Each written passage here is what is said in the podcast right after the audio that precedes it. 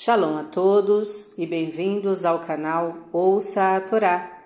Vamos à quinta aliada para a chave Zot Abraha, que está no livro de Varim, capítulo 33, versículo 22. Vamos ler até o versículo 26. Vamos Abraha?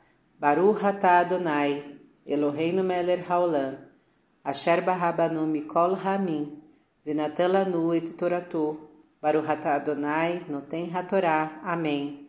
Bendito sejas tu, eterno nosso Deus, Rei do universo, que nos escolheste dentre todos os povos e nos deste a tua Torá. Bendito sejas tu, eterno, que outorgas a Torá. Amém. E por Dan disse: Dan é filhote de leão, em cuja herança está o Jordão que sai do Baxã. E por Naphtali disse: Naphtali, cuja terra sacia a vontade de seus habitantes, está cheio da benção do Eterno, herda o mar Kineret e parte do sul. E por Asher disse: Bendito em filhos seja Asher.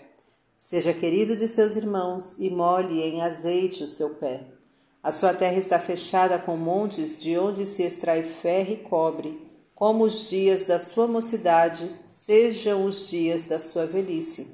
Sabe, ó Yeshurun, que não há quem seja semelhante a teu Deus, o Deus que sempre está em tua ajuda e com a sua glória monta os céus, monta nos céus. Amém. Baruch Adonai, Eloheinu melech haolam, asher natan lanu Torah temet, v'hayeu lanatah betorreino, Baruch Adonai noten hatorá. Amém. Bendito sejas tu, eterno nosso Deus, Rei do Universo, que nos deste a Torá da verdade e com ela a vida eterna plantaste em nós. Bendito sejas tu, eterno, que outorgas a Torá. Amém. Vamos aos comentários desta aliá, iniciando pelo versículo 22. Dan.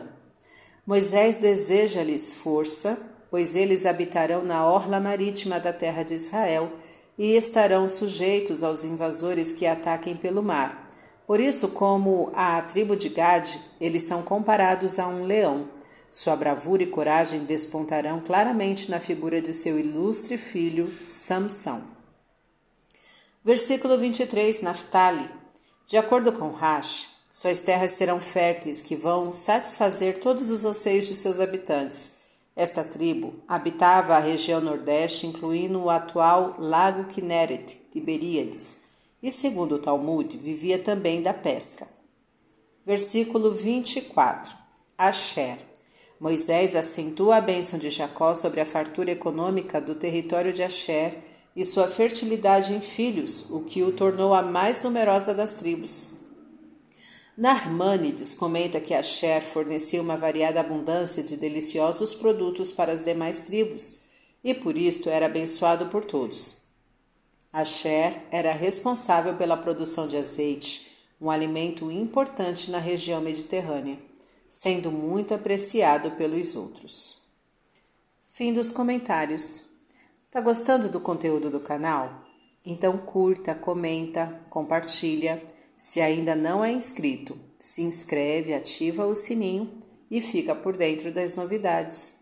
Shalom a todos!